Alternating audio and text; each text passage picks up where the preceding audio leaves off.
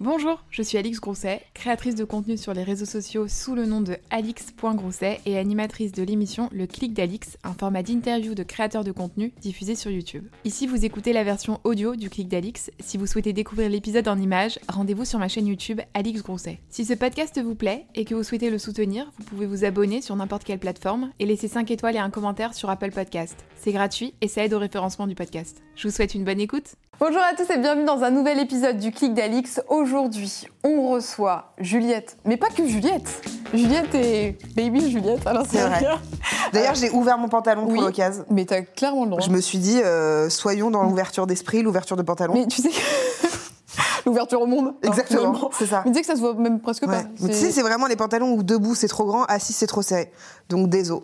Ça me fait bien plaisir que tu sois venu parce que je pense que là, on s'est chopé au bon moment parce que peut-être que dans quelques semaines, t'auras plus trop envie de venir. Euh, oh, quelques semaines, ça va encore, hein. Mais oui, c'est vrai qu'on se chope au bon moment. T'es à combien de mois là? Je suis à 5 mois. Ouais. Un peu. Euh, ouais, je suis à 5 mois et une semaine bientôt. Et ça va? Ça, ça, se passe? Ça se passe? Oui. Bien. Je sais pas si. Enfin, moi, je kiffe pas la grossesse de ouf. Mmh. C'est pas un moment. Euh, rempli de. Enfin, t'as des mots, tu vois, t'as des trucs un peu où t'as les nausées, tu peux pas manger ce que tu veux. Donc voilà, mais écoute, ça va. Globalement, franchement, ça va. Bon, bah écoute, j'espère que tout va bien se passer jusqu'au bout. En tout cas, je voulais te féliciter pour cette petite grossesse. ça me tenait à cœur de te le dire. Cette année, il y a donc le baby numéro 1 qui est dans le bidon. Ouais. Et tu as terminé l'année donc avec cette annonce. Et deuxième annonce, bim bam boum, la musique sur la chaîne qui revient. Et on y va. Comme ça. Allez. Donc euh, Juliette Katz, euh, la, chanteuse, refait un peu euh, surface et prend un peu le pas sur la youtubeuse. Je sais pas si ça prend le pas.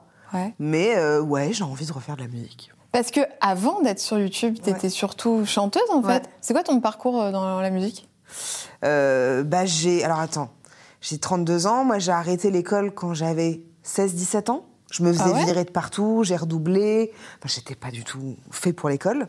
Et puis en seconde, en fait, je devais me faire virer et, et, ou redoubler, je sais plus. Et à un moment, on s'est dit bon, qu'est-ce qu'on fait? Et en fait, j'ai fait une école de musique pendant deux ans et demi à Paris. Et puis euh, voilà, j'ai rencontré des gens, j'ai fait des tournées comme ça à l'arrache en Russie, sans label, sans rien et tout. Et puis on a commencé à faire des chansons, à avoir des chansons, on a démarché des labels et puis ça s'est fait. C'est qui on On, c'était euh, bah, déjà avec des gens avec qui j'écrivais. Euh, et puis je dis on, mais en fait c'est je. Mm. Mais je dis on parce que mon père, il a été dans la musique, donc si tu veux, il m'a un peu aidé aussi. Euh, c'était lui qui avait les contacts, mais il disait pas c'est ma fille. Il dit juste bah voilà, il y a ce projet-là, est-ce que ça vous dit? Et donc on a fait ça pendant je sais pas huit mois. Et tous les labels disaient ouais, elle chante bien, hein. mais non. Jusqu'au moment où euh, il y a un mec qui a été intéressé, et je crois que j'ai mis trois mois à le rappeler, parce que je me suis dit il va encore me dire la même chose. Et puis non, il m'a pas dit la même chose, et, euh, ça s'est fait. Bah, mon album est sorti quand j'avais 21 ans, tu vois. Ouais. Donc il y a plus de 10 ans. Et combien de temps de prépa ça pour sortir un album? Mais ça a été relativement vite, je dirais un an. Une petite année, parce que j'avais déjà des chansons en amont. Et puis, tu vois, en fait, je suis partie à New York euh, écrire, composer et enregistrer une partie de l'album. Et du coup, quand j'ai écrit et composé avec euh, Scott à l'époque, on a pris un temps, tu vois, on s'est fait une résidence à tous les deux, j'ai composé avec d'autres gens. Ouais, il y a eu l'EP, l'album. Euh. Mais attends, parce que c'est vrai que souvent les artistes, Enfin, il dit souvent ça, genre je suis parti là, je suis parti là. Mais tu, tu pars, mais avec quoi? Enfin, quel argent? Ah bah ça c'est le label. Moi c'était Universal alors. C'était AZ à l'époque, maintenant qui devient Capitol. Ah oui. C'était Valérie Zetoun à l'époque. Et moi je me souviens, j'arrive dans ce label, le mec il, il surkiffe, il me signe pour trois albums, machin. Moi j'ai l'impression d'être très chanceuse et de me dire ah waouh, je rêve mon vie, ma, mon, rêve d'enfant. Euh, et puis euh, je rencontre un mec et je crois, deux mois après que je signe euh, chez, chez Universal, pardon, je pars à New York parce qu'il est américain. Et on se met à composer, à écrire là-bas. On me réserve un loft à côté de Times Square. J'ai 20 piges, je sais pas ce qui se passe. Tu vois, c'est assez lunaire. Je fais un duo avec Sia sur l'album. Enfin, des trucs, tu sais, euh, tu comprends pas quoi. Donc l'argent, c'était pas, enfin, c'est pas le mien, tu vois. C'est le label qui a investi euh, en toi. Mais tes proches, ils ont pas flippé? Euh, Je crois pas, non, parce que parce que j'ai toujours voulu être chanteuse, que je viens de cet univers-là. Euh, mon papa, mon oncle, enfin. Je sais pas s'ils ont flippé. Je crois, je, crois pas. En tout cas, ils n'ont pas, dit quoi. Ouais, mais c'était pas à ce moment-là qu'ils ont flippé, je crois. Ils ont flippé à quel moment? Bah, ils ont flippé au moment où ça se passait plus trop bien avec le label, où il y avait des trucs qui allaient plus trop bien, mais enfin flippé. Je sais pas si c'est le mot encore, mais euh, Ouais, non, à ce moment-là, je, je- je vivais vraiment, je te dis, un rêve d'enfant de putain, je pars à New York, je fais des taratata, des Olympias, je, je fais des duos avec des gens que j'adore. Enfin, c'était un peu lunaire, tu vois, parce que j'avais pas eu la sensation de bosser pour. Tu sais, c'était un peu arrivé Ouais. comme ça, tu vois. Est-ce que c'était sain comme milieu? Non, Oui. non, mais en fait, si tu veux, j'avais 20 ans. ouais. Euh, j'arrive dans un univers que je connais pas, que je connais de loin, en fait. Tu vois, je, moi, j'ai toujours été dans les coulisses de Taratata petite. Enfin, j'étais sur les genoux de Zazie quand j'étais gamine, mais c'était pas du tout la même position que quand tu signes dans un label. Et je dirais, c'est pas sain. C'est pas sain quand tu connais pas, en fait. Quand tu connais, tu as le choix de te dire, je sais si c'est sain ou si ça ne l'est pas. Là, je connaissais pas, j'estimais avoir un- une chance énorme, donc je disais oui à tout. Euh, en fait, je pense que c'est émotionnellement, c'est très compliqué à gérer quand tu arrives de nulle part et d'un coup tu pars à New York, tu fais un duo avec un duo avec Sia. Enfin, c'est un peu waouh, tu vois. Donc euh, c'est particulier en tout cas. Ouais. Ça t'a appris quoi Professionnellement parlant, peut-être des trucs que tu referais ou d'autres que tu referais pas. Et personnellement parlant, cette expérience euh, vraiment maison de disque et tout. euh, Bah, professionnellement, euh, ça m'a apporté à apprendre à dire non, en fait. Tu vois, parce que je disais oui à tout, parce que, encore une fois, j'estimais avoir de la chance. Donc, je disais oui à tout, même à des trucs qui m'excitaient pas. Euh, et puis, euh, d'arrêter de te dire que tu as de la chance, en fait. Parce que ça, ça a vraiment. Un jour, mon, mon père, je crois que c'était mon père, il m'a dit ça, il m'a dit Tu sais, les labels sans toi, ils n'existent pas. Sans toi. Pas Juliette Katz, hein, tu vois, mais sans les artistes, les labels n'existent pas. Je me suis dit, mais c'est vrai, en fait. Donc pourquoi c'est moi qui dois avoir de la chance d'être là et pas l'inverse, tu vois? Euh, Après, personnellement. euh, Franchement, je sais pas, j'ai tellement occulté tellement de choses. Mais même personnellement, euh, ça m'a appris à dire non parce que je disais oui, encore une fois, à beaucoup de choses. euh, et, et à être sûre de mes choix. Parce qu'à l'époque, je me laissais driver, Ouais. tu vois, je me laissais faire, quoi. Mais tu dis que t'as occulté, donc forcément, il y a eu un- une période un peu euh, Ah, il y, a une péri- il y a eu une période pas évidente, quoi. où émotionnellement, ça a été très compliqué, ouais. Comment t'as fait Enfin, en fait, comment ça se passe la redescente? Du truc? Je sais pas, parce que. En fait, déjà, il faut. Enfin, moi, je l'ai un peu pris comme ça, mais quand tu es dans une major, enfin, un, gros truc, tu as un pion, tu vois. C'est affreux de dire ça, hein, mais c'est une réalité. Enfin, en tout cas, c'était ma réalité. On peut te prendre, on peut te jeter, on peut te mettre là, tu peux faire du blanc, du jaune. Donc après, c'est à toi de dire oui ou non. Puis, tu as à être artiste en développement, artiste. Enfin, c'est- Genre confirmé, ouais, enfin, euh, c'est un peu. débutant, c'est- ok. Voilà, bref. Et euh, c'était quoi la question? C'était euh, comment tu gères la redescente? Bah, en fait, ça a été très simple, c'est-à-dire qu'il y a eu Valérie Zetoun, il est parti, il y a eu un nouveau patron, euh, ça ne se passait pas. C'est même pas que ça se passait mal, c'est que ça ne se passait pas. J'ai passé un an à faire des chansons avec euh, beaucoup d'artistes, et au bout d'un an, il me disait non, en fait, non. Tu vois, donc euh, déjà compliqué. Et puis la seule fois où j'ai dit non de ma vie, il a pris cette raison-là pour me virer. Pour dire non, mais elle est chiante, Juliette, donc on va lui donner euh, 1500 euros et elle s'en va. Et là, j'ai dit à mon manager, mon DA, mon éditeur, enfin bref, je leur ai dit bah non, en fait, ça va pas se passer comme ça. Et là, j'ai passé huit mois avec un avocat pour avoir plus d'argent, ce qui est normal.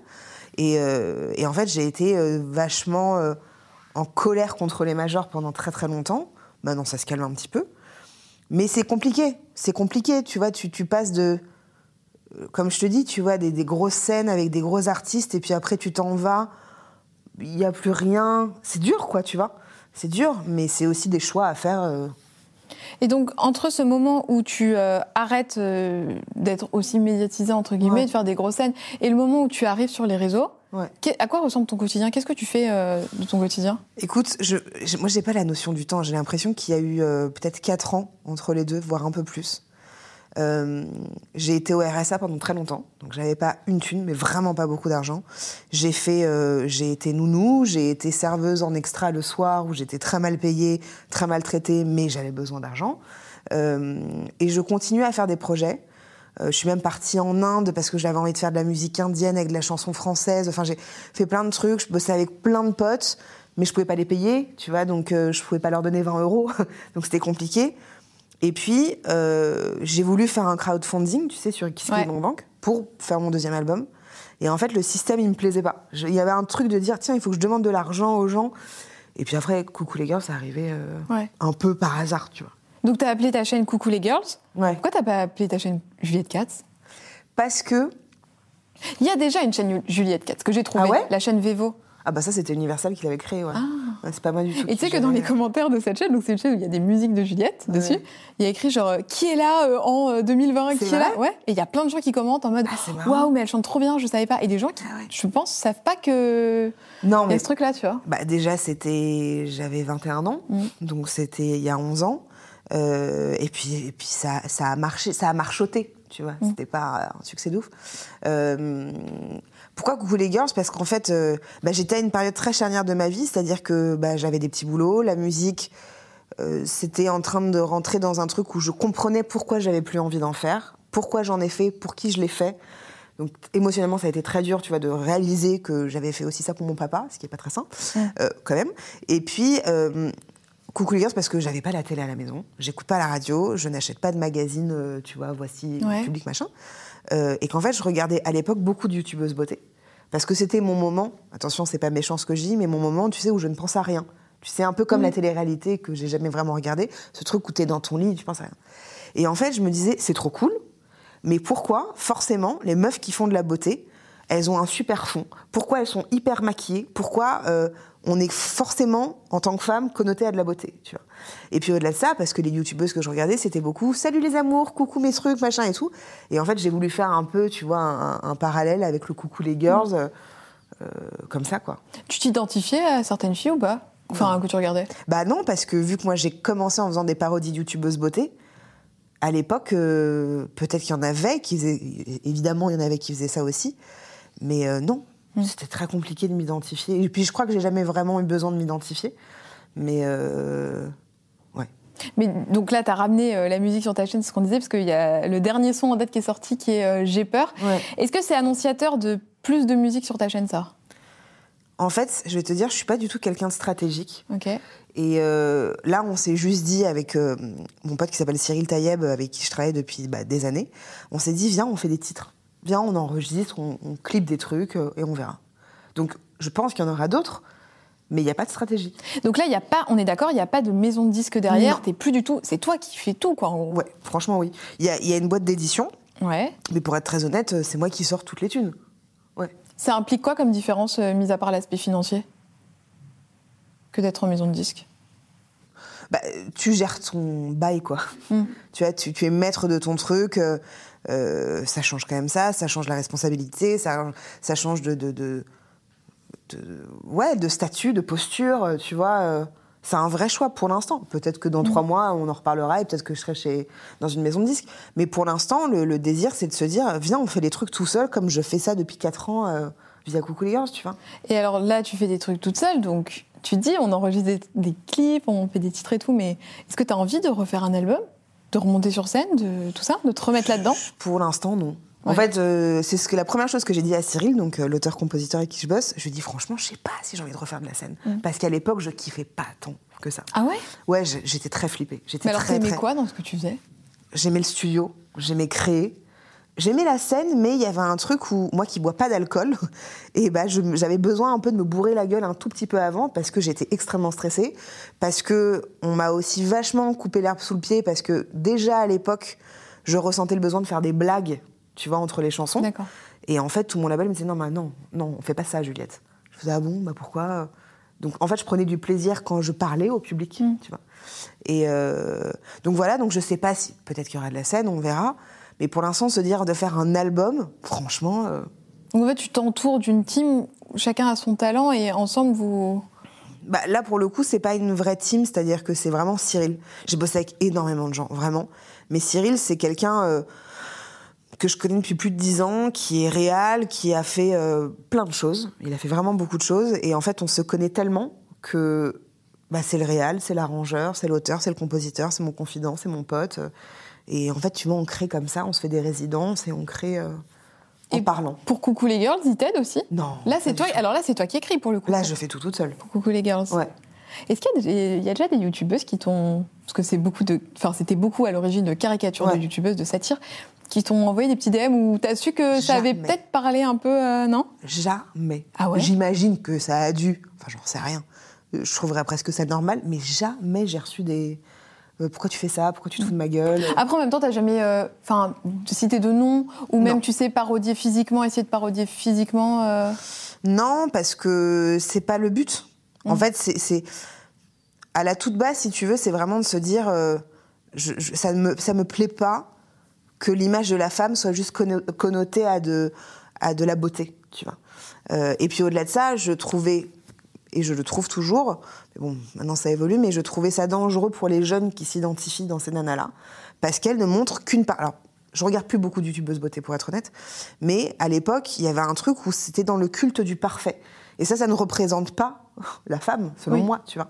Et donc, beaucoup d'adolescents et d'adolescentes s'identifiaient dans ces nanas-là, et je me disais, mais c'est dangereux, en fait, parce que c'est pas que ça, être femme, ou être youtubeur ou youtubeuse. ou- Et, et j'avais envie d'un peu de, de contrecarrer ce truc-là. Euh, mais j'ai jamais renié et remis en question le travail, parce que ça reste du boulot, tu vois, et je trouve ça respectable. Et maintenant, tu vois, les choses, elles évoluent, parce qu'il y a plein de youtubeuses beauté qui en parlent comme une Gaëlle Garcia, tu vois, Ouais. qui, qui va un peu à l'inverse, qui fait... Voilà. Mais euh, non, on m'a jamais... euh, Mm. Et tant mieux. Et au début, donc, t'étais vraiment dans le.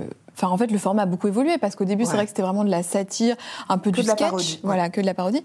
Et ensuite, t'as aussi dénoncé des choses, mais d'une Ouais. autre façon, dans des formats peut-être un peu plus engagés, où tu te montrais, je pense, plus toi, Juliette, que. euh, Que coucou les girls. Enfin, Ouais. tu vois, euh, je pense notamment à des vidéos que tu as faites, euh, que ce soit sur euh, le rapport au corps, sur la sexualité, même avec Gaël Garcia. Tu fait quand même Ouais. pas mal de vidéos sur la sexualité, hyper éducatives, et finalement, il n'y a pas tellement de nanas qui ont- l'ont fait ça. Oh, si, il y en a plein, je pense. C'est juste, moi, je connais personne. Mais en Ah, je vrai, trouve pas tant que ça.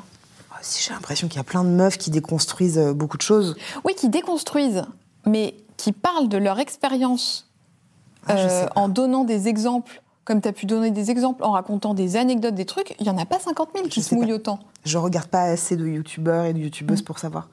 Mais je te, je te crois, hein. mais, mais ouais, ouais, c'est vrai. Et qu'est-ce qui a modi- enfin, qu'est-ce qui a du coup euh, Déclenché motivé, euh, cette évolution de contenu? Déjà parce que je grandis, Ouais. euh, que je m'intéresse à des nouvelles choses. Et en fait, il y a eu un truc qui s'est passé. Ça faisait, parce que moi, j'étais d'abord sur Facebook avant tout. Et euh, au bout de genre 5-6 mois, il y a Comédie Plus qui vient faire une interview chez moi. Et qui me dit T'es féministe? Et je dis Bah non. Enfin, si. Attends. Euh, bah non. Peut-être. Et en fait, je ne savais pas ce que ça voulait dire vraiment féministe, tu vois. Et ça a été le point de départ pour me dire, en fait, je me suis intéressée, tu vois, à ce que c'est être féministe, ce que c'est être femme, ce que c'est machin. Et en fait, je me suis vraiment intéressée et documentée là-dessus. Et donc, ça m'a ouvert un champ de vision, un champ, un champ des possibles, une, connaissance sur des choses, sur la femme, sur moi, etc. Euh, où forcément, ça m'a amené un peu ailleurs, tu vois. Et ah, là, ça m'intéresse trop. C'est quoi ta vision du coup du féminisme? Oh, on peut parler de ça pendant trois heures, tu sais. Euh, en fait, je, crois d'abord, avant tout, faut quand même se dire qu'en tant que femme, on vit énormément d'injonctions, quand même. Je crois que les, gens ne se rendent pas compte à quel point on vit des injonctions. Euh, pour moi, c'est quand même être, euh, j'allais dire être à l'égal de l'homme, bien sûr, ok, on va pas rentrer dans cette définition-là parce que c'est la réalité, mais c'est d'exister pour ce qu'on est, par ce qu'on est, être libre de, ce qu'on veut, de, de notre corps, de pas être dirigé par le patriarcat, de pas être dirigé parce que euh, il faut faire ça parce qu'une femme c'est comme ça et ça doit respecter ça, et ça doit respecter ces codes-là. Je l'englobe et je le schématise de Oui, ouf. hein. Mais sûr. pour moi c'est ça, tu vois. C'est ça être une femme. J'avais fait une vidéo d'ailleurs qui s'appelle Je suis une femme où je, où je parle de qu'est-ce que c'est pour moi être femme. Il n'y a pas une définition, tu vois. Euh, et surtout être féministe, euh, c'est pas dédié qu'aux femmes. tu vois, un, un homme, et peu importe ton genre, tu peux être féministe et tu devrais l'être. Il y a un tag qui tourne pas mal sur YouTube en ce moment qui s'appelle le sororité tag. Ouais. Et je trouvais que c'était hyper en lien avec euh, bah, ton contenu, justement les, les combats que tu mènes, les valeurs que tu veux véhiculer. Ou en gros, c'est juste un petit tag sympa à l'ancienne, comme les youtubeuses beauté, tu vois. On met en avant des nanas sur les réseaux, alors ça peut être YouTube, Insta, ce que tu veux. Comme ça, ça permet aux gens de savoir un peu ce que t'aimes et ce que tu consommes comme contenu et de mettre en avant des nanas trop cool. Très bien.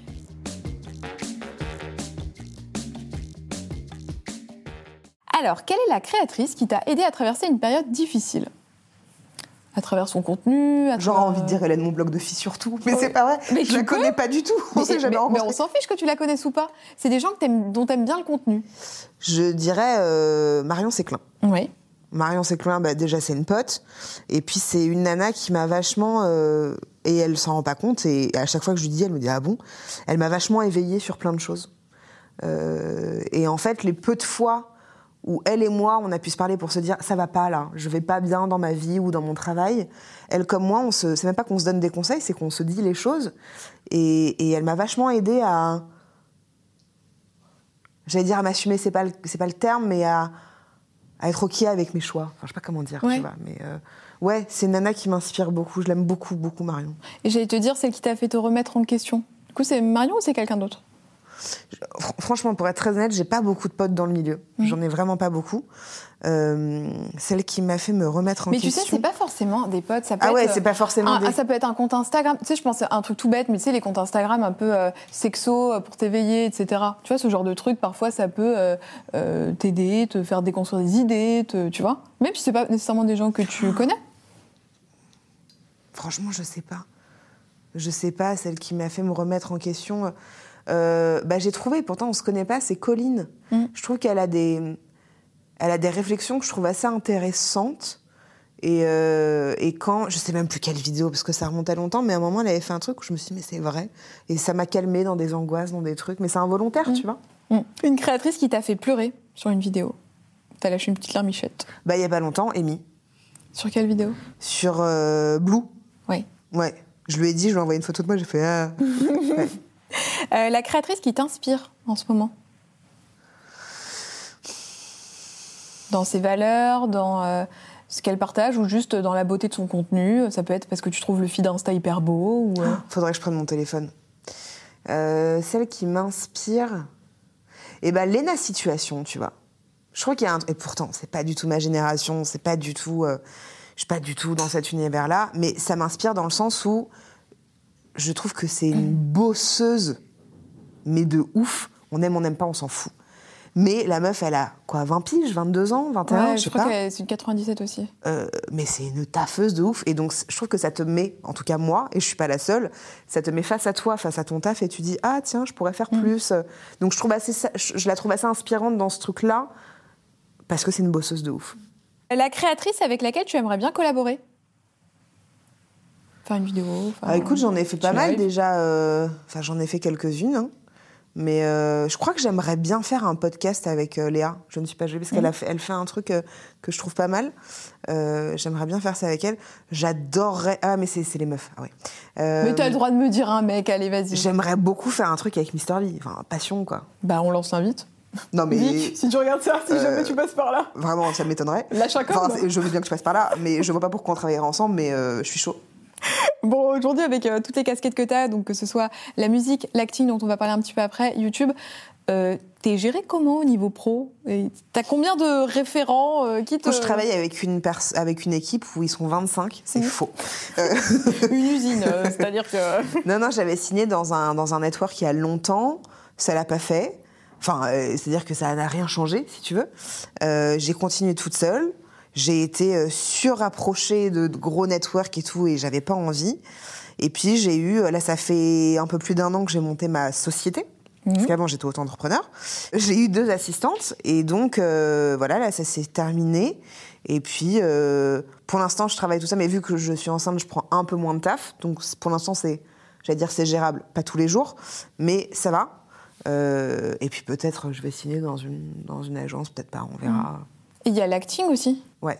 Là pour le coup j'ai une agent euh, cinéma, enfin comédienne Ok. depuis très longtemps. Ouais. J'avais vu le téléfilm que tu avais fait sur... euh, C'était France 2, Ouais. qui s'appelait Moi Grosse. Ouais. Comment t'as été approchée pour ce rôle? J'ai couché. Oui, Non, mais ça, je, ça, je le savais. je- bah, en fait, ça a été assez simple. C'est-à-dire que Muriel Magellan, qui est la réalisatrice, euh, je, je crois, je vais pas dire de bêtises, mais il me semble qu'elle a vu une interview de moi sur Fresh, Mhm. je crois, quelque chose comme ça. Et donc, on s'est rencontrés. Et j'ai même pas passé d'essai, en fait. On s'est fait des rencontres. On s'est rencontrés deux, trois fois. Ah, T'avais pas fait de casting? Non. Mais elle savait que t'étais comédienne ou pas? Oui. Oui, donc elle savait quand même que tu savais jouer, enfin que tu savais... En fait, j'ai pas, j'ai pas passé d'essai à proprement dit, c'est-à-dire que je suis pas venue avec un réal, un, un directeur de casting, j'ai pas fait ce truc-là. En fait, on s'est rencontrés, on a fait des lectures, et voilà. Comment tu fais pour savoir que t'es approché pour ce rôle pour toi et pas, tu sais, pour tout l'espèce de business qu'il peut y avoir autour euh, euh, du poids, etc., etc. Bah là, ça fait depuis pas très longtemps justement que j'ai dit à mon agent, je veux plus faire euh, des rôles où c'est que autour du poids. Parce que ça m'intéresse pas, parce que je trouve que euh, parce que ça c'est le, le cinéma français, on est quand même vachement. euh, euh, on prend un arabe parce qu'il faut une racaille, on prend un noir parce qu'il. En fait, ça me saoule. J'en ai marre, tu vas d'être dans ces clichés de merde, pardon, mais c'est la Mhm. réalité. Et puis, on m'a beaucoup proposé de rôles de grosses, mais de rôles de meufs qui sont pas bien dans leur peau et puis qui deviennent bien dans leur peau. Euh, ça m'intéresse pas, en fait. Ça m'intéresse pas du tout de représenter ça. Et, euh, et moi, grosse, justement, moi, c'est un peu différent parce que c'est c'est un film, mais qui est presque documentalisé. C'est Oui. ça? Ouais, c'est ça. mais euh, ouais, depuis moi grosse, en fait, j'ai dit à mon agent, je veux plus euh, même passer des essais que pour des rôles euh, comme ça, quoi. Et puis en plus, si- enfin tu me dis si je me trompe, mais dans le film, on t'a on t'a grossi euh, en plus euh, différemment quoi. Donc c'était Ouais, ouais, j'avais un faux corps. Il y a eu un, un énorme débat là-dessus d'ailleurs. comment ça se crée ça? Bah, c'est un faux corps que tu portes euh, sur toi. Et pourquoi il y a eu ça? Euh, Il y, a- il y a eu vraiment euh, une grosse polémique là-dessus que je peux complètement comprendre. Mais en fait, euh, Muriel avait vachement de mal à, à trouver euh, euh, une comédienne euh, française obèse. C'est pas évident apparemment à trouver. Et, euh, et moi, elle m'a posé la question en me disant Est-ce que tu veux bien porter un faux corps? Et j'ai dit oui. Oui, ça a été le fruit d'un échange. C'est pas quelque chose qu'on Ah oui, t'a enfin, dit genre. euh, Dans tous les cas, si j'avais dit non, je pense que j'aurais pas été prise. Oui. J'en sais rien, j'imagine. Mais euh, oui, ça ne me dérangeait pas, surtout qu'en plus, le, le- le film est tiré d'un livre qui s'appelle euh, On ne n'est pas grosse, de Gabriel Dédier, qui, qui a été un peu transformé, euh, mais qui était représenté. Enfin voilà, ça voulait parler de l'obésité, si tu veux. Oui, il y avait ce côté euh, un peu documentalisé, comme tu Ouais. disais, en fait. C'est vrai que c'était pas qu'une fiction, euh, enfin, ça n'avait pas qu'une volonté de fiction, quoi. Ouais, c'est un sujet de société, quoi. Et comment tu l'as travaillé, ce rôle? Euh, en fait, ça a été un. un- J'ai passé un mois et demi de tournage tous les jours. Je tournais tous les jours. Et puis surtout, apparemment, ce qui est rare, c'est que j'étais au centre de tous les plans, tu vois. Et t'es pas toujours sur tous les plans en rôle principal. Euh, en fait, on, bah, je te dis, on l'a travaillé en amont avec euh, avec la réal. Euh, je me suis intéressée au sujet. Je me suis intéressée au sujet des opérations. Et en plus, moi, j'étais dans un parcours pour vouloir perdre du poids, enfin pour me faire opérer, pardon. Euh, donc tu vois, il y avait plein de choses qui étaient un peu sur le même chemin. Et surtout, euh, ça parle d'un sujet que je connais, tu vois. Et que même si c'est une fiction, même si c'est tiré de, du livre de Gabriel, il y avait vachement de similitudes. Donc, euh, euh, ça a été très compliqué à tourner parce qu'il fallait pas que je sois en moi. C'est ce que j'allais dire. Est-ce que c'est pas le danger? C'est de trop s'identifier et de plus faire la coupure C'est quand tu rentres chez toi, de dire Ok, là, je suis Juliette. Non, j'ai jamais eu de mal à ça, mais disons qu'il y avait tellement de choses qui étaient proches de ma vie et en même temps tellement lointaines de ma vie que finalement l'équilibre il se faisait, tu vois. Je dirais que dans la relation aux parents, tu vois, euh, Raphaël dans, sa relation avec euh, avec les parents, euh, ma relation avec mes parents elle est pas comme ça, mais il y a eu des tensions, tu vois, pour ce sujet-là. Donc j'arrivais, tu vois, à me connecter à ce truc-là et euh, mais ça a été un vrai boulot. Enfin, ça a été un taf. euh, ça a été très dur, hein, en vrai. euh, Mais ça a été incroyable. Et puis Muriel Magellan, qui est une réale absolument incroyable et très bienveillante, euh, ça a été un vrai boulot parce que ça touche, ça touche quelque chose qui me touche. Tu vois ce que je veux dire? C'est un rôle de composition et en même temps, c'est loin de moi et en même temps, c'est proche de moi. Enfin, c'était pas évident. Mm. T'aimerais refaire euh, une expérience comme ça au ciné ou en... Mais en fait, j'en fais depuis longtemps. Ouais. Mais c'est juste que c'est des petits rôles avant, avant ce, ce film, ce téléfilm. J'ai tourné pour le cinéma, pour des séries, pour Canal, pour TF1, mais c'était des plus petits rôles. Euh, et là, surtout cet été, enfin ça a commencé en février avec le confinement, machin, ça a terminé cet été. Et là, on a, j'ai tourné dans un. Attends, parce que ça sort quand déjà cette émission? Ça sort le 7 février. Donc je sais pas si ce sera fini, donc je vais pas spoiler. D'accord. Mais euh, c'est une mini-série qui s'appelle La Promesse, où je joue dedans, et c'est un rôle qui a l'o- que j'ai jamais fait. Ok. C'est tout l'opposé de moi, et ça me fait surkiffer. Et c'est ce que j'allais dire. Et là, du coup, tu. Ah bah moi, je là, là, c'est Juliette 4 qu'on a pris. Tu vois? Je pense, ouais. Ouais. Je pense. J'en sais rien. Mm. Mais, euh, mais c'est un kiff total parce que c'est vraiment l'opposé de moi. Donc un rôle de composition à fond. Ouais. Et puis c'était euh, à la fois assez simple et en même temps hyper dur parce que. euh, parce que c'est l'opposé de moi. Je veux pas spoiler, hein, tu vois, mais c'est, c'est, c'est, euh, je suis une mauvaise personne dans cette euh, série-là, et puis je fais des choses pas bien. On a hâte de Et- voir ouais, ouais, donc c'était assez chouette à faire. Ouais. Au niveau d'Insta, euh, je voulais avoir son avis là-dessus. Tu postes, tu postes pas mal de photos liées au corps, au rapport au corps, etc. On parle de plus en plus de body positive sur les réseaux sociaux. Ouais. Il y a les hashtags body positive, machin. C'est quoi ton avis là-dessus, sur la mouvance body positive? Est-ce que tu as l'impression d'être body positive? Est-ce que Qu'est-ce que tu penses de tout ça? Je comprends pas ce terme-là. Mhm. Franchement, hein. c'est pas un terme qui me parle parce que je l'ai jamais employé. J'ai jamais dit je prône ceci ou je prône cela, par rapport à ça en tout cas. Euh, Moi, je trouve ça super qu'il y ait des femmes, des hommes qui aient envie de parler de leur corps, de s'exprimer, de se sentir libre euh, et de parler du rapport au corps. Enfin, je trouve ça passionnant, tu vois. Euh, mais après, ce terme body positive, je sais pas ce que ça veut dire en fait. Je, je, je, je comprends pas. Toi, quand tu fais tes posts, euh, qu'est-ce que tu as envie de transmettre? Les posts où il y a un, un message, tu sais, qui sont un peu impactants. En fait, j'ai envie de parler de l'audace, surtout, tu vois. Parce que honnêtement, je pense que si j'avais 70 kilos de plus ou 50 kilos de moins, je le ferais aussi. Euh, je crois aussi qu'il y a une chose qui est assez importante pour moi, c'est que ton, ta valeur ne réside pas dans, dans ton apparence, tu vois. Euh, Tu n'es pas euh, forcément qu'une apparence et qu'une enveloppe. Euh, en fait, moi, c'est surtout l'audace. La première fois que j'ai fait une photo de nu, pour te raconter, c'est très simple. C'est un pote à moi qui s'appelle Lenny Guetta, qui est photographe, euh, qui m'a dit J'aimerais que tu poses pour moi et tout, à poil. Je dis Ouais, je sais pas. Pour son projet à lui qui est jamais sorti. Je lui dis Tu sais quoi, j'aimerais bien faire des photos de moi toute nue. J'ai jamais fait ça. Et j'étais à une période de ma vie où j'avais jamais été aussi grosse que ça, où je me détestais aussi. Euh, et en fait, j'ai voulu poser nue pour voir ce que c'était. J'étais hyper mal à l'aise, évidemment. J'ai mis vachement de temps à me dénuder. Euh, C'était très difficile. Et pourtant, quand je me suis vue, je me suis dit, waouh, putain, c'est beau. Mais pas, mon corps est beau. Je trouvais que le corps de la femme, était, je sais pas comment dire, hein, mais j'avais ce recul un peu là. Et puis je me suis trouvée hyper belle aussi. Et, euh, et en fait, euh, ça a été un challenge énorme pour moi de faire ça, la première fois. Et en fait, j'ai essayé, et je le fais toujours quand je fais des photos de moi nue, c'est un challenge que je me fous à chaque fois, de me dire, euh, sors de ta zone de confort, va euh, vers des photographes que tu ne connais pas. Ah, c'est ça que je vais te dire. Qui te prend Tu vas vers des gens qui te connaissent non, pas c'est aussi eux qui viennent vers moi. Oui. Mais bon, peu mais, mais, importe. enfin, vous vous connaissez pas forcément Et ça, il, y a, c'est- il y a des potes, tu vois, il y a deux, trois potes, Lénie, euh, Laurence, euh, Revol. J'ai deux, trois potes qui me prennent en photo. Mais sinon, les autres, c'est des gens que je connais pas. Et puis après, on, on- on refait des shootings ensemble. Mais me foutre à poil devant quelqu'un que je connais pas, franchement, c'est dur. c'est quoi, le plus dur? Les potes ou les gens que tu connais pas? Bon, c'est pareil. Ouais. C'est pareil. Les potes, euh, tu vois, j'ai reposé pour, mon, pour un copain, là, pour Lénie, justement. Vu que j'avais déjà posé pour lui, bah, c'était moins difficile. Euh, mais non, mais c'est difficile parce qu'en fait, finalement, le regard de l'autre, c'est ton regard. Tu vois, donc euh, c'est très difficile parce que tu te mets à la place de l'autre qui dit, où je me dis, putain, il va penser que je suis comme ça, que j'ai un poil de trop, que j'ai Ouais. machin. Donc c'est très, c'est très, très dur. Mais c'est ça qui me plaît. C'est de me challenger, c'est de me dire, sens-toi capable de le faire euh, et, et trouve de la beauté dans ce que tu trouves pas beau, tu vois, chez toi. Et euh, donc ça, c'est vraiment la première chose dans laquelle je prône, c'est l'audace. Dépassez-vous, faites des choses que vous avez envie de faire, et pas qu'on vous dit il faut pas faire ça ou il faut faire ça, tu vois. Et, euh, et c'est surtout ça que, qui, qui me plaît. J'invite les gens à se dépasser. Il y a aussi le, le livre que tu avais publié, euh, Tes bonnes bébés, Ouais. qui est sorti. c'est- bah, C'était la même année où tu avais fait le téléfilm. C'était, c'est sorti le lendemain ou le jour du téléfilm. Là, c'était cette année-là, c'était une Ouais. grosse semaine. hein, Ouais, donc. Est-ce que tu as envie de réécrire quelque chose? Non. Non? Bah, euh, pour être honnête, la maison des, enfin, le livre a très bien marché, Mhm. et donc forcément, ça les intéresse financièrement, tu vois. Mhm. Mais non, parce que parce que j'ai dit ce que j'ai eu, ce que j'ai eu envie de dire. Oui, Parce que c'était un livre quand même témoignage.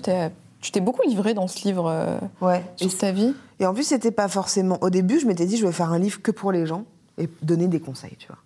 Et en fait, euh, je me sentais pas assez légitime de faire ça. Et puis, je suis pas coach, et puis je suis pas psy.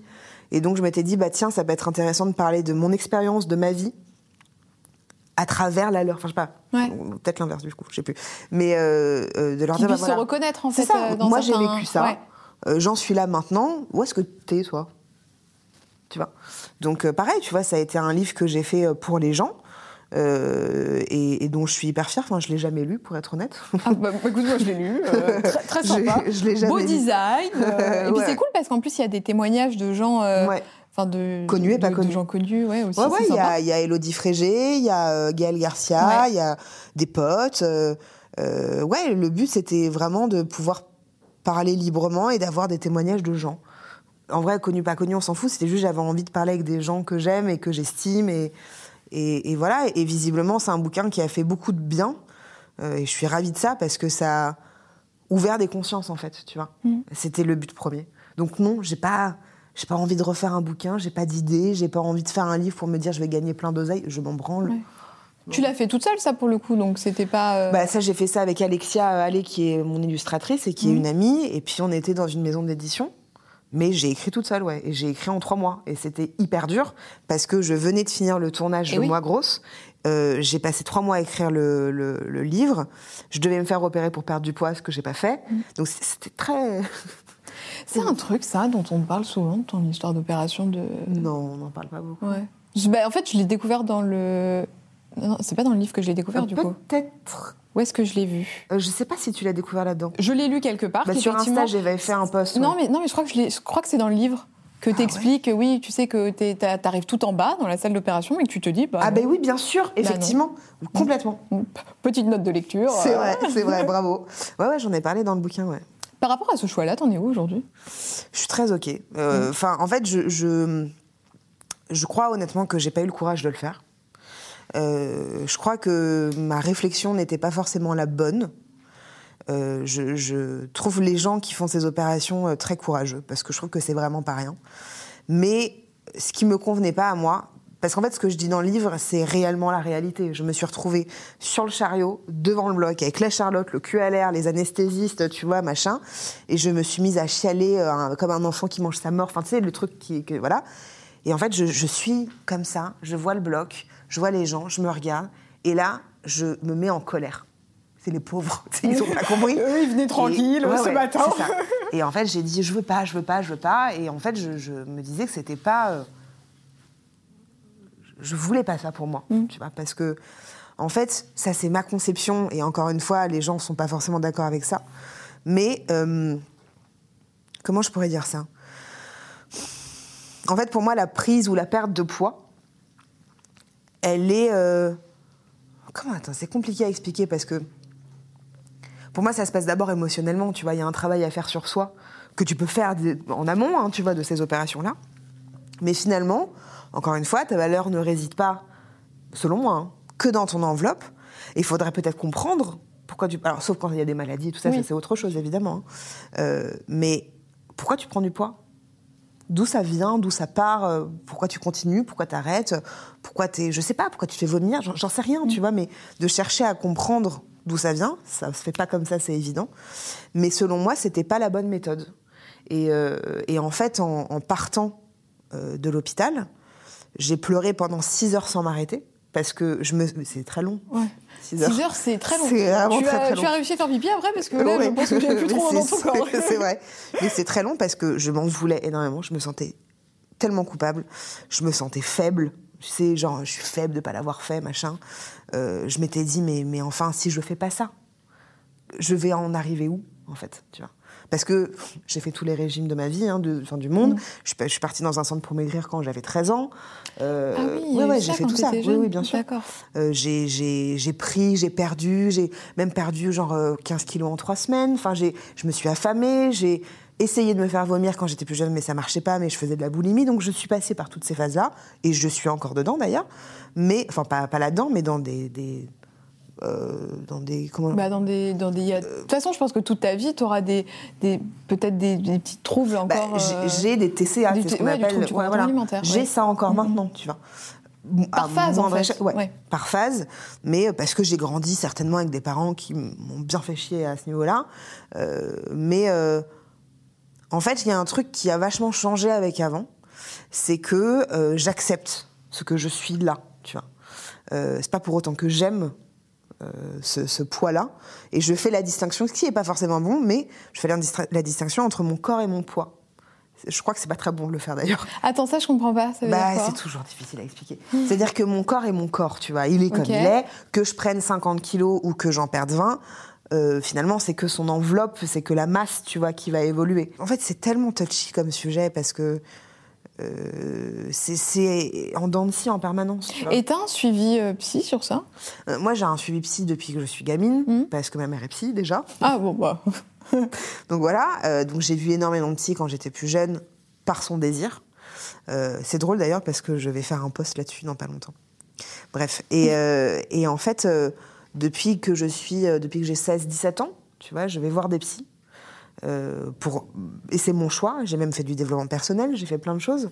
Mais j'ai pas un suivi pour ça, tu vois, j'ai un suivi au global, euh, enfin c'est même pas un suivi, Mhm. j'aime pas ce mot-là, mais je travaille sur moi, tu vois, depuis... depuis Mais je suis d'accord avec toi qu'on est. Enfin, j'en avais parlé aussi sur mes réseaux sociaux du fait qu'on n'est pas obligé d'être en thérapie forcément parce qu'il y a quelque chose euh, qui va mal, même s'il y a un accompagnement dans la vie, tu vois. Oh bah tu sais, moi je pense que tout le monde devrait aller voir quelqu'un. Mm. C'est pas, pas une histoire de folie en fait. Mhm. Faut arrêter de se dire, mais non, attends, attends, je suis pas fou, c'est bon. Mais non, ça n'a rien à voir en Ça fait. permet de prendre du recul et de gérer des situations, je trouve. Et c'est agréable. Enfin, en tout cas, moi, je le vois comme ça, tu je- vois. je- moi je trouve pas ça très agréable parce que tu Ah, apprends des choses sur toi qui sont Ah oui, pas. ah bah euh, ça, forcément, ouais. ça te met face à des choses. ah, euh, Si t'es prête à ça. Mm. Ma psy, il y a pas longtemps, elle m'a dit, euh, bon Juliette, je vous le dis, hein, là on travaille pas là. hein. Là on est dans la surface. Je fais ouais, je sais. Elle me dit, Là, on est au café, là, non, mais Juliette, Elle m'a hein. dit, là vous voulez tout contrôler, arrêtez de vouloir me faire rire. Je faisais ouais. Et je me suis mise à chialer parce qu'en fait elle avait touché à un truc où elle m'a dit en fait apprenez à lâcher prise. Je dis mais je peux pas, j'ai peur, je sais pas faire, tu vois. Donc c'est là où le travail commence. Mais en fait, pour moi, le travail que tu fais avec un psy, un développement personnel, un coach, euh, ce que tu veux, Mm. C'est tellement bénéfique et tu gagnes tellement d'années, tu vois, sur, sur, euh, sur plein de choses. Tu apprends des choses sur toi, tu apprends des choses de ton passé, de l'éducation, de... Enfin, c'est passionnant, tu vois. Mais faut être prêt à ça. Et pour beaucoup de gens, c'est compliqué, ce que je comprends. Mais tout le monde devrait aller voir un psy. Et il y a plein d'autres thérapies qu'on peut faire d'ailleurs. Complètement. Enfin, tu Bah, vois, tu que- peux même faire de la thérapie avec, avec le sport. Enfin, tu Mm, vois, mm, mm, il peut y avoir plein de choses. Est-ce que le fait d'attendre un bébé, ça te change aussi peut-être cette perception de toi bah, de... Ça remue énormément de choses en tout cas. Ouais, ça remue euh, tout en fait. Parce que je sais pas si ça change la perception de moi, mais ça change. euh, bah, ça vient questionner l'éducation que j'ai pu avoir, ça vient questionner euh, ma place en tant que femme, en tant que mère, en tant qu'amant, enfin, Ouais. mec, meuf de mon mec, quoi. Euh, ça vient questionner euh, sur euh, l'éducation que j'ai envie, qu'on a envie de lui donner. Euh, ça vient questionner toutes mes angoisses et mes peurs. Enfin, ça vient questionner tout. Un en fait. petit chamboulement cette année. Ah ouais, hein. ouais, ouais, c'est un, un énorme chamboulement. et pourtant, tu vois, il n'est pas encore là. Mais ça remet tout en question. Et à la différence de beaucoup de femmes, c'est que ben, tu es quand même exposée Ouais. médiatiquement parlant, donc forcément, sans euh, forcément rentrer dans les détails, mais tu, tu vis ta grossesse un peu aussi bah, sur les réseaux. Comment tu veux média... enfin pas médiatiser ta grossesse, mais comment tu veux dealer entre la grossesse et les réseaux? Est-ce que tu veux montrer? Est-ce que tu veux pas montrer? Est-ce que tu sais euh, comment tu vas te positionner là-dessus? Alors, moi, c'est une chose qui est extrêmement claire. On ne montrera jamais notre enfant. Ça, au moins, c'est un truc. Euh, le consentement, en fait. Oui. C'est un truc qui existe, tu vois. Et donc, euh, les enfants n'ont jamais demandé à être sur Internet, déjà, faut le savoir. Il y a des gens qui, quand même, qui peuvent se masturber, quand même. Faut pas l'oublier, ce truc-là, tu vois, sur des gosses. Donc, c'est quand même, voilà. Euh, il a jamais demandé ça, l'enfant. Euh, quelle image ça donne, tu vois, ça montre un truc où tu es filmé en permanence. Où... Moi, je vois des familles, je sais, je connais pas les, les, les noms, mais des familles de youtubeurs qui se filment et qui donnent leur téléphone à leurs enfants, qui font des stories. Moi, c'est lunaire pour moi. C'est un monde, c'est lunaire. Euh, par contre, j'ai envie de parler de ma grossesse. Ouais. Parce que ça parle de moi, tu vois. Et que même avec mon mec, on en parlait, on s'est dit, est-ce qu'on dit le sexe? Enfin, est-ce que je dis le... Lui, il est pas pour. Tu vois, il est pas pour du tout. Euh, J'ai même voulu me faire montrer une écho, il a dit non. Ton mec, il l'écho. est pas du tout sur les réseaux Pas du sociaux. tout. Pas du- Bon, on l'a jamais vu. Oui, tu l'as jamais vu de toute façon. ouais. Tu l'as Euh, jamais montré, je veux dire. je- Tu parce que-. J'espère Non, je que l'ai jamais vu. Je le connais pas. Écoute, je serais ravie de le J'espère rencontrer. que tu l'as vu quand même un petit peu, mais. euh, Euh, non, mais tu vois, c'est- c'est honnêtement entre mes amis, alors pas tous, hein, mais mes amis, mon mec, on les a, on les a jamais vus. Et euh, déjà parce que c'est leur désir de pas être vus, parce que c'est une intimité. Euh, Après, quand on m'arrête dans la rue et qu'il est là, bon bah c'est comme Oui. ça et c'est ok, tu vois. Mais euh, en fait, tu vois, de parler de la grossesse, c'est quelque chose que tu vis toi. Euh, moi, c'est une expérience que je vis, surtout qu'on a galéré, tu vois. On a, j'ai eu une fausse couche il y a pas très longtemps. On m'avait dit que ça allait être un peu mort, sans PMA et tout. Donc, il y a un truc où ça vient, encore une fois, remuer beaucoup de choses. Et depuis le début de ma grossesse, je me filme quand j'ai envie. Je parle de mes émotions, tu vois. Mm. Mais euh, euh, Je, je- pe- Peut-être que je partagerai des photos de mon enfant, mais sur mon Insta perso, où j'ai que mes amis, tu Mm. Ouais. vois. Et encore. Mais c'est vrai que ça questionne quand même quelque chose que d'autres gens n'ont pas à se questionner et, et aussi Bien des sûr. réflexions avec ton mec euh, à avoir, tu vois, que Ouais. d'autres gens bah, n'ont pas en discussion. Ouais. Au-delà juste de l'aspect euh, qu'est-ce qu'on, vers quel type d'éducation on se dirige. il y a- Ça, c'est encore autre chose, tu vois. Et là, pour le coup, ça ne concerne personne, parce que bah, c'est Mm. Oui, là, le- oui, le- oui, les, oui. les parents, tu vois. Euh, mais euh, en fait, je ne sais pas si j'ai envie de médiatiser, j'aime pas ce terme-là, mais j'ai envie de parler de la grossesse parce que je vis ça. Et que ça fait partie intégrante de moi, et que pour l'instant, et que je suis pas dans un. Je suis en pleine conscience hein, de Mm, ce que je mm. vis, mais c'est pas kiffant, quoi. Moi, je le vis pas. Je suis très contente d'avoir un enfant et qu'il arrive bientôt, bien sûr. Mais je, je- d'être enceinte, c'est pas. L'état, grossesse. ouais. Franchement, je kiffe pas, tu vois, je kiffe pas. Et en fait, d'en parler, il y a beaucoup de meufs qui disent putain, merci. T'as des complexes, certaines nanas qui doivent se dire bah, Ouais. pourquoi je ressens ça? Est-ce que je suis la seule? Est-ce que Ouais, c'est ça. Et puis, et puis parce que, encore une fois, ça vient questionner tellement de choses, mais tellement de choses, que je trouve ça intéressant de parler de ça, tu vois. Et je voulais te poser une dernière question. Euh, tu l'as rapidement évoqué tout à l'heure, l'Inde. J'ai lu que tu avais été beaucoup en Inde. Moi, j'ai habité là-bas, ouais. Et voilà. Et qu'est-ce que ça a changé dans ta vie et dans la vision des choses? Parce que la culture indienne, c'est quand même une culture qui est très différente de la Ah ouais, nôtre. l'opposé. Tu es aussi confronté à énormément de pauvreté Oui. et à énormément de choses difficiles Oui. par rapport à la France. Donc qu'est-ce que ça remet en question en toi Et euh, est-ce que ça t'a permis de prendre conscience de certaines choses? En fait, tu sais, j'ai l'impression que c'est pas un truc qui se fait sur la durée. Tu sais, comme quand tu fais des voyages euh, où t'en prends plein la gueule, tu te dis, waouh, mais moi j'ai envie de changer ça dans ma vie et tout. Puis ça dure un moment et puis tu reprends tes habitudes. Mais euh, moi, en Inde, j'y vais depuis que j'ai 3 ans. J'ai habité là-bas pas très longtemps, hein, mais euh, ma mère, elle a fait de la danse indienne pendant 15 ans. Ma cousine, c'est une, elle est adoptée, elle est indienne. Donc, si tu veux, on a, on a un, un rapport avec l'Inde. Voilà, mes parents, ils ont construit une maison là-bas. Enfin, bon, voilà. Ah oui, d'accord. Ouais, ouais. Mes ma première tournée, c'était en Inde, tu vois. Et t'as un son qui s'appelle Pondichéry en Ouais, plus. exactement. Bah, c'était mes, mes chansons que j'avais comme Mm. projet de machin. Euh, en fait, je, je me sens beaucoup mieux là-bas qu'en France. Parce que, euh, pourtant j'adore la France, hein, mais je me sens. euh, je me sens soulagée, je me sens sereine, je me sens libre. Il y a un truc où je me sens bien. Alors, il y a des trucs très chiants, hein, mais. Je sais pas comment dire. Il y a un truc qui, qui est très apaisant et qui. Je sais pas comment l'expliquer. C'est un truc qui est ancré en moi, en fait, tu vois. Je. J'allais dire, je me sens indienne, j'en sais rien, mais je, me sens très proche de ce pays. Je me sens très très proche de ce pays et, et quand je retourne là-bas, je suis à la maison, enfin, en tout cas là où, là où je vais, mais il y a un truc qui est ancré en moi, en fait, tu vois, avec l'Inde. Bah, c'est une histoire, ouais. C'est une belle façon de terminer cette Ouais. petite entrevue. Je suis très contente qu'on ait pu parler de tout ça Ouais. et c'est chouette d'avoir pu parler de sujets aussi euh, un peu, euh, un peu so- socié- sociétaux. Ça se dit oui, sociétaux? Sociétaux, oui, ça se dit, bien sûr. sociétaux. Jean-Michel Français, bonjour.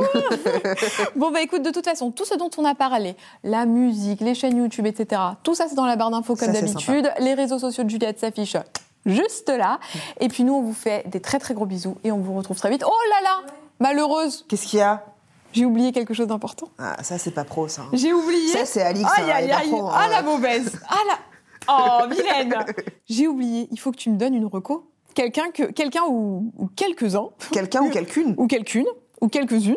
Ok. Copines, copains, créateurs que tu aimerais bien voir se confier ici, venir papoter de sa vie, de son œuvre. Alors, j'aimerais bien te voir toi. Oui, bah merci. Non, mais je trouverais ça bien, tu vois, que tu te fasses une auto-entrevue, je trouverais ça cool. D'accord, mais qui. euh, Non, mais euh, c'est toi qui t'interviews, ce serait pas mal. Attends, eh, ça c'est chaud à faire. Hein. Mais non, Au montage, tu splits. Vous vous démerdez les meufs, ok Mais tu splits le truc et tu fais les questions-réponses, c'est trop bien. Euh, non, moi j'aimerais bien. Euh, puis après, j'aimerais beaucoup voir euh, Marion, c'est clin. J'aimerais bien euh, voir euh, Benjamin, tu sais, de la chaîne Vous êtes vraiment Ouais. sympa. J'aime beaucoup cette personne. Euh, J'aimerais bien voir euh, Barbara Pravi, qui est une pote à moi chanteuse Ok. euh, ou Lilipo aussi. Après, en influenceur, influenceuse, euh, j'allais dire Hélène, mon blog de film, mais c'est déjà fait. déjà Hélène. T'as répondu à mon fantasme. hein. Bah, je suis ravie. Euh, ouais, je dirais Marion ou Ben. J'aimerais bien voir Anaïd Rosam. J'aimerais bien la voir. J'aimerais bien voir la pote gênante. Ah, elle est drôle, oui. Ouais. Euh, et tiens, j'aimerais bien voir, euh, de le voir un peu autrement. Je trouverais ça cool de le voir autrement. De voir Noolito. Je sais pas si Mm. tu vois. Chouette Je, je trouverais ça cool de le de l'entendre autrement. Eh ben écoute, merci pour toutes ces belles recos, ma petite Juliette. Je Bon bah là pour le coup, on vous fait des très très gros Oui. bisous et on vous retrouve très vite. Ciao Vous venez d'écouter un épisode du Clic d'Alix, j'espère qu'il vous aura plu et il y en a encore plein d'autres à écouter sur ce podcast. Si vous souhaitez en découvrir un peu plus, je suis également présente sur YouTube sous le nom Alix Grousset et sur Instagram sous le pseudo alix.grousset. À très vite